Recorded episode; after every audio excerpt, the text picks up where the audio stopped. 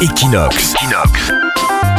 La radio de Barcelone. Sur Equinox Radio, avec Leslie, on parle de vélo. La mairie de Barcelone lance une campagne pour gagner 80 000 déplacements en vélo par jour dans les mois à venir. Donc l'initiative euh, stratégique du vélo, ça, s'appelle- ça s'appelle, donc a pour objectif de promouvoir l'utilisation du vélo en ville et d'augmenter les déplacements de 67%. Donc il y a un site web qui va être créé, mais aussi des flyers qui vont être distribués sur le sujet et des actions de promotion dans la rue. Donc euh, la mairie prévoit de mettre en place aussi des nouvelles mesures comme l'augmentation du nombre de pistes cyclables en ville en passant des 116 voies actuelles à 308.